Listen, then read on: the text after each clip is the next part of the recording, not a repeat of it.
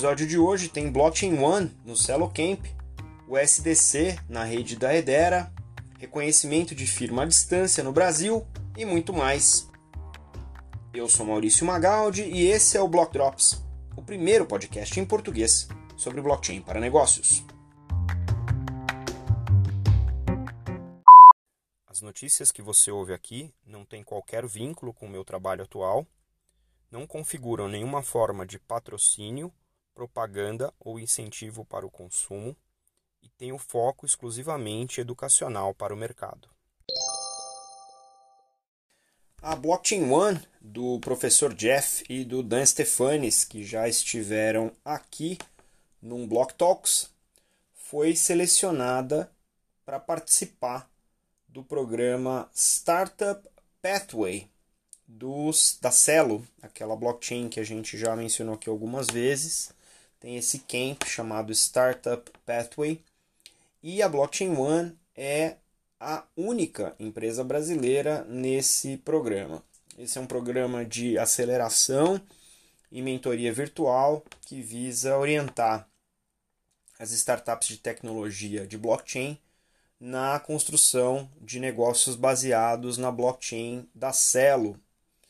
O projeto que a Blockchain One está eh, pleiteando para esse programa, né, inscreveu nesse programa, é o projeto The Water Credit, que é uma parceria com a, da Blockchain One com a SDW for All. A ideia é usar blockchain para oferecer para o mercado e para a sociedade uma alternativa que beneficia milhares de famílias sem acesso à água potável e saneamento básico no Brasil.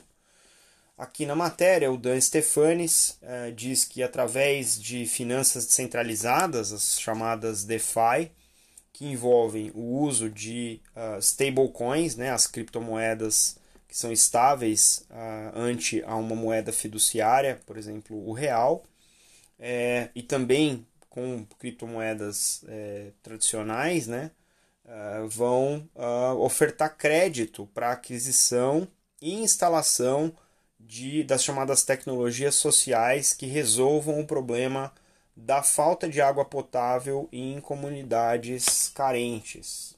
Aqui, segundo o Dan, o programa Celocamp é uma grande oportunidade para a Blockchain One se apropriar dos recursos e capacidades da tecnologia de código aberto da Celo, uma rede blockchain pensada para sustentabilidade e prosperidade. Esperamos oferecer aplicações descentralizadas para organizações que buscam evoluir projetos de impacto social e ambiental, o famoso ESG, temos uma equipe multidisciplinar que desenvolve aplicações para redes blockchain Ethereum, Binance Smart Chain, Polygon, uh, e Hyperledger. E agora, com essa oportunidade, estaremos conectados a Celo, fecha aspas. O projeto também prevê no longo prazo a criação de uma organização DAO, né, aquela Decentralized uh, Autonomous Organization, que a gente já citou aqui algumas vezes, esse modelo de governança, para garantir a participação de todos os detentores né, do ativo The Water na tomada de decisão para a evolução do projeto. Essa ideia de levar água potável para comunidades é, veio da jovem cientista Ana Luísa Bezerra, que desenvolveu o um projeto chamado Aqualuz, que é a única tecnologia no mundo para tratar água de cisterna com luz solar focada em áreas que não têm acesso à água, especialmente as áreas rurais. A SDW, a startup socioambiental que é reconhecida pela ONU, tem a missão de desenvolver essas tecnologias hídricas para a transformação das comunidades. Né? Segundo a Ana Luísa, desde criança eu sonhava em ser cientista e mudar o mundo. Aos 15 anos fiquei muito intrigada com o problema da seca no sertão e me senti determinada a fazer algo a respeito. Assim nasceu o Aqualuz em 2013. Ao passo que eu fui entendendo maior a realidade da seca e percebendo que apenas uma solução não ia ajudar, fui em busca de como o problema global que afeta bilhões de pessoas poderia ser resolvido de forma prática. Foi aí que surgiu a ideia do The Water Credit, uma forma de viabilizar investimento em água e saneamento diretamente para pessoas que mais precisam disso numa rede de parceiros com o mundo todo. Tá aí mais um uso de blockchain para o bem, né? O, cham, o que a gente chama aqui no podcast de Blockchain for Good. Muito legal essa iniciativa da Ana Luísa, parceria com o Dan e os meninos lá da Blockchain One. Muito interessante, a gente vai ficar de olho porque Blockchain for Good é uma agenda importante para a gente aqui no podcast. Parabéns para Celo pelo programa de aceleração muito legal ver Blockchain One aí mais uma vez, né, encabeçando aí o uso de blockchain do bem, o Blockchain for Good. Muito legal. E a USDC, aquela stablecoin que é, é pegada ao dólar e é utilizada em muitos projetos de negociação de finanças descentralizadas, agora está sendo incluída no ecossistema da Hedera Hashgraph, que é uma blockchain mais chain do que bloco. É, é uma alternativa de blockchain que usa uma metodologia chamada Directed Acyclic Graphs, que fazem o sequenciamento temporal das transações sem amarrá-las nos blocos. Por isso que ela é, é mais chain do que é bloco. E essa introdução abre a, as portas aí para muitas uh, aplicações de DeFi, uma vez que DeFi uh, costuma utilizar um par entre uma moeda, né, uma criptomoeda e uma stablecoin para provimento de liquidez. E aqui, segundo o CEO da HBAR Foundation, o Shane Haydon, eles acreditam que a USDC é uma chave para a construção de DeFi, né, destrava a construção de DeFi e pagamentos utilizado muito nessa tal da criptoeconomia. Agora qualquer um pode transacionar valor usando o USDC em cima da Edera e podem fazer isso com benefícios uh, significativos comparado a outras uh, chains, né, outras cadeias, aqui, outras tecnologias, tais como alta performance, baixa latência e uso sustentável de energia. Alguns dos projetos mais emblemáticos do ecossistema da Edera que vão utilizar o SDC são o Third Act, que é um marketplace de NFTs, ou seja, um, um mercado de uh, arte digital. É, uma aplicação de pagamento chamada My HBAR Wallet e a custodiante de criptomoeda voltada para instituições, né, uso corporativa, Hex Trust. Essa fundação uh, HBAR, né, a curadoria aí da, do Hedera Hashgraph, tem 2,5 bilhões em uh, Hedera, o token nativo da, da blockchain, para oferecer como ajuda para esse para florescer esse ecossistema. Muito disso está dedicado aí aos aplicativos de DeFi. É, não só uh, o SDC está entrando aí na, no Hashgraph para impulsionar o DeFi, mas é interessante que uh, também uh, vem em linha com uh, o comitê de governança da Edera, que inclui o Google, a IBM, a Boeing, Deutsche Telekom, entre outros, né? e também olhando o uso corporativo, o Haydon disse que estão de olho aí em securitização e também em ah, plataformas para fazer rastreabilidade de cadeia de suprimentos, os casos clássicos aí de uso de blockchain.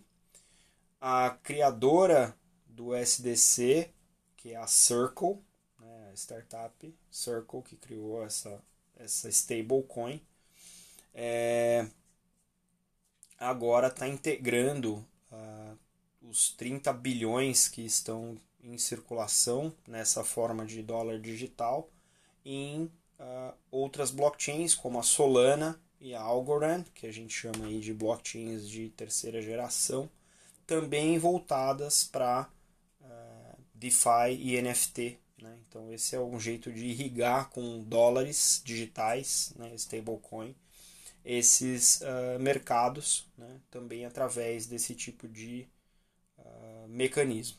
Né? Então, interessante esse movimento. Edera é uma blockchain é, interessante por conta de performance, por conta também do tipo de algoritmo de consenso que ela utiliza. E é interessante ver que agora a Circle vai uh, conseguir uh, dar liquidez para vários projetos que talvez sem isso não tivessem o alcance que agora poderão vir a ter. Né? Essa aí já é a sexta blockchain que apoia o projeto da Circle com a USDC. As demais são Tron, Ethereum, Stellar e as já citadas Algorand e Solana também. E a ideia é expandir. Então vamos ver como é que essa brincadeira das stablecoins passa a impulsionar DeFi em mais blockchains. E dando continuidade aqui numa série curiosa que está emergindo aqui no podcast, é o uso de blockchain em cartórios. A gente já deu algumas notas aqui interessantes e essa semana, a partir do dia 18, ficou disponível um, novo módulo de reconhecimento de firma por autenticidade dentro da plataforma e-notariado, que é a plataforma dos cartórios, né, do Colégio Notarial do Brasil, é, que a gente já anunciou aqui que estava sendo lançado e agora esse serviço fica disponível.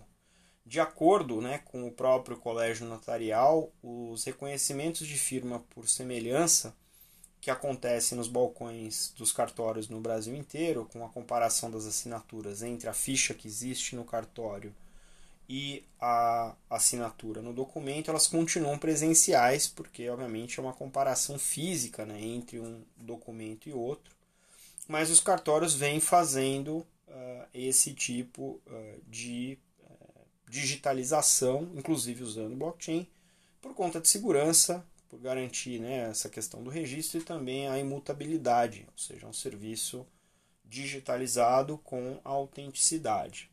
Esse reconhecimento por autenticidade é quando a pessoa vai no cartório para confirmar que é ela que assinou, ela que está assinando o documento fisicamente na frente de alguém então esse é um serviço que agora passa a ser possível, é, passível de ser feito remotamente. Para fazer esse é, processo de forma remota, você tem que enviar o documento assinado para o cartório de notas, onde já existe a firma aberta. Aí você faz uma videoconferência com o tabelião, né, para fazer a tal da prova de vida e identificação, é, da, e também a, o reconhecimento da capacidade civil, que é a capacidade de você exercer aquela função ante ao tabelião. Você assina um termo de validação também de forma eletrônica e aí o tabelião reconhece a firma autêntica no documento original e disponibiliza o documento para retirada ou para entrega no destinatário, ou seja, é uma forma de integrar o processo físico com o processo digital sem você precisar ir no cartório. Segundo a presidente do CNB, a Gisele Oliveira de Barros, esse novo ato revoluciona um dos serviços mais tradicionais feitos nos cartórios de notas de todo o Brasil. Fecha aspas. Ela ainda diz, abre aspas, Trata-se de um novo módulo da plataforma e-notariado, agora voltado a atender uma demanda de alta complexidade, e que é exigida por compradores e vendedores que estão celebrando atos jurídicos complexos e de valores altos e que exigem o reconhecimento de firma por autenticidade para ter segurança jurídica e fé pública dos notários. Aí ela complementa. Os cartórios vêm fazendo esse trabalho de digitalização e alguns dos serviços que já foram digitalizados incluem, por exemplo, as procurações, testamentos, autenticações de escrituras públicas, de compra e venda, doação e divórcio. Para o próximo ano, em janeiro, o CNB prevê lançar um novo módulo de reconhecimento de assinatura eletrônica, que está previsto no provimento 100 do CNJ, o Conselho Nacional de Justiça. Essa plataforma aqui é o módulo do notariado, é exclusivo dos cartórios para serviços eletrônicos, está em desenvolvimento desde 2018 e vem sendo cada vez mais reforçado com todos esses serviços adicionais. Muito interessante a gente ver isso no Brasil e realmente a gente precisa, né? A pandemia mostrou que a, a revolução, né? a transformação digital, ela não é um. Uh, um luxo, ela é uma necessidade e os cartórios aí estão trabalhando em direção a satisfazer essa necessidade, não só por conta da pandemia, mas também por conta da velocidade e também da economia. né, de custos. Muito interessante.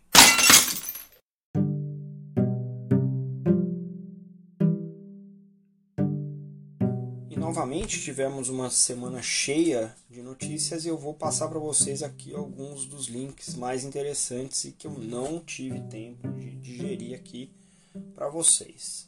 Então, a Square do Jack do Twitter anunciou que vai lançar um sistema de mineração de Bitcoin proprietário ampliar as possibilidades de mineração do Bitcoin.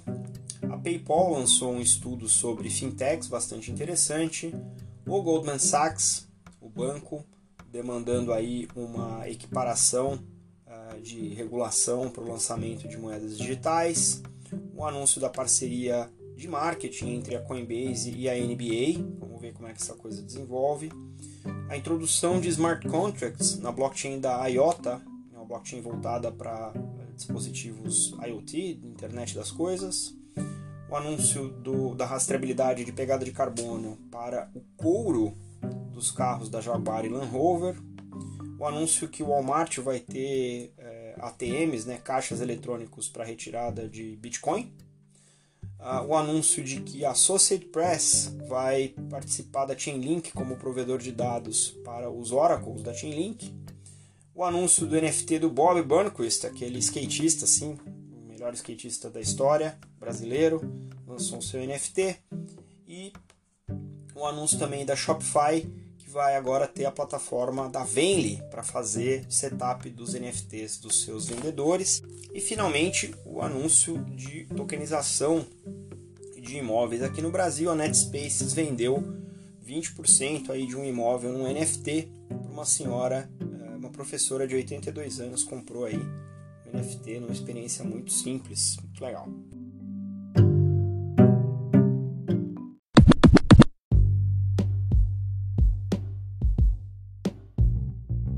Você pode ouvir o Blog Drops Podcast nas plataformas Numis, Google Podcasts, Apple Podcast, Spotify e Anchor FM.